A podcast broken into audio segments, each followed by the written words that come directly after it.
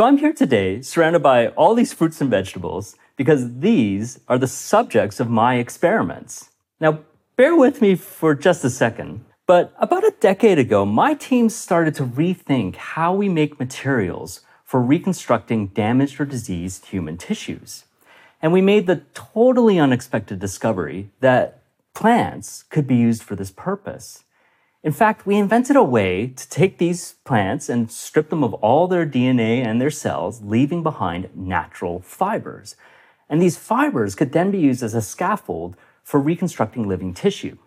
Now, I know this is a little weird, but in our very first proof of concept experiment, we took an apple, carved it into the shape of a human ear, and then we took that ear shaped scaffold, sterilized it, processed it, and coaxed human cells to grow inside of it.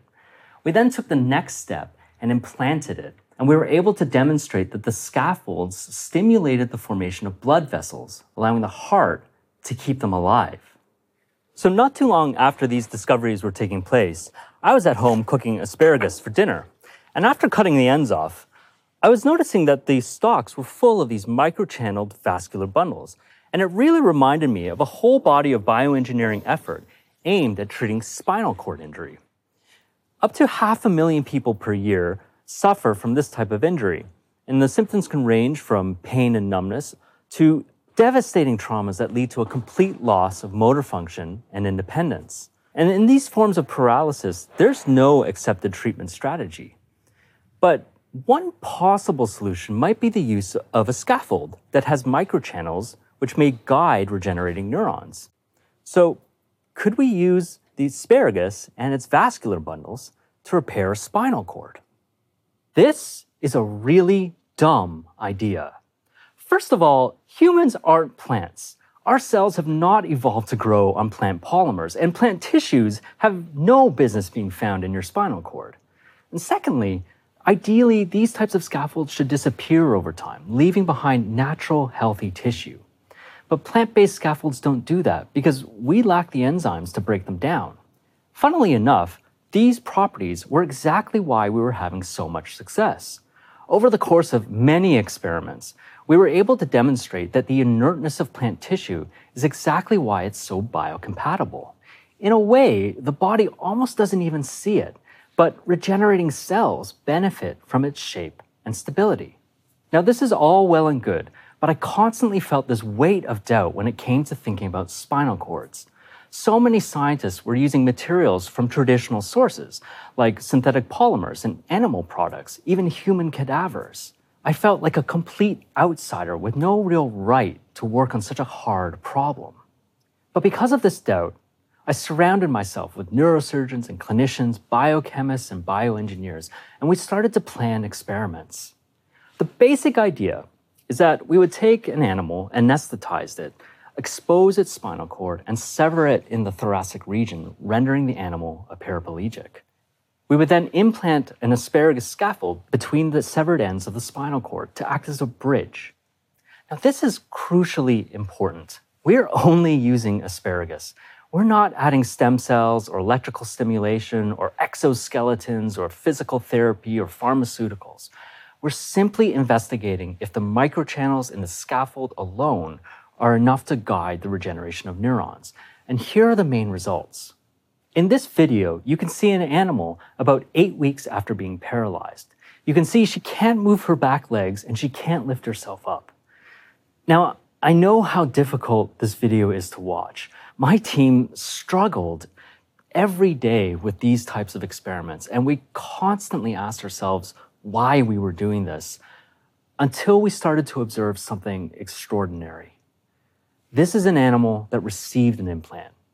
Now, she's not walking perfectly, but she's moving those back legs, and she's even starting to lift herself up. And on a treadmill, you can see those legs moving in a coordinated fashion. These are crucial signs of recovery. Now, we still have a lot of work to do, and there are a lot of questions to answer.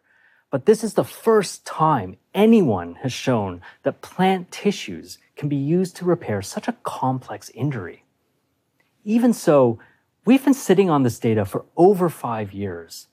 Doubt drove us to repeat these experiments again and again to the point of almost bankrupting my lab. But I kept pushing because I knew these results could be the start of something extraordinary. And what's just as exciting is that my company is now translating these discoveries into the clinic, into the real world. This technology has just been designated a breakthrough medical device by the FDA. And this designation means that right now, we're in the midst of planning human clinical trials set to begin in about two years. So I'd like to show you a prototype of one of our state-of-the-art spinal cord implants. It's still made from asparagus and contains all of those microchannels. And you can see that it moves and bends and has the same feel as human tissue. And you know, I think the real innovation is that we're now able to design or program the architecture and structure of plant tissues in such a way that they could direct cell growth to address an unmet medical need. As scientists, we spend our lives living on a knife's edge. On the one hand, it's our job to fundamentally broaden the horizons of human knowledge. But at the same time, we're trained to doubt, to doubt our data, to doubt our experiments, to doubt our own conclusions.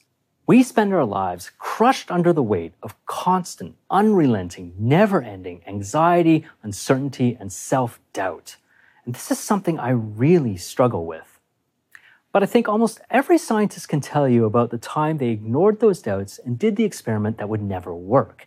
And the thing is, every now and then, one of those experiments works out. The challenge we face is that while doubt can be destructive to your mental health, it's also the reason why scientific rigor is such a potent tool for discovery.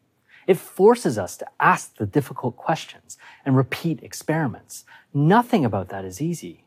And often it becomes our responsibility to bear the burden of the hard and sometimes heart wrenching experiment.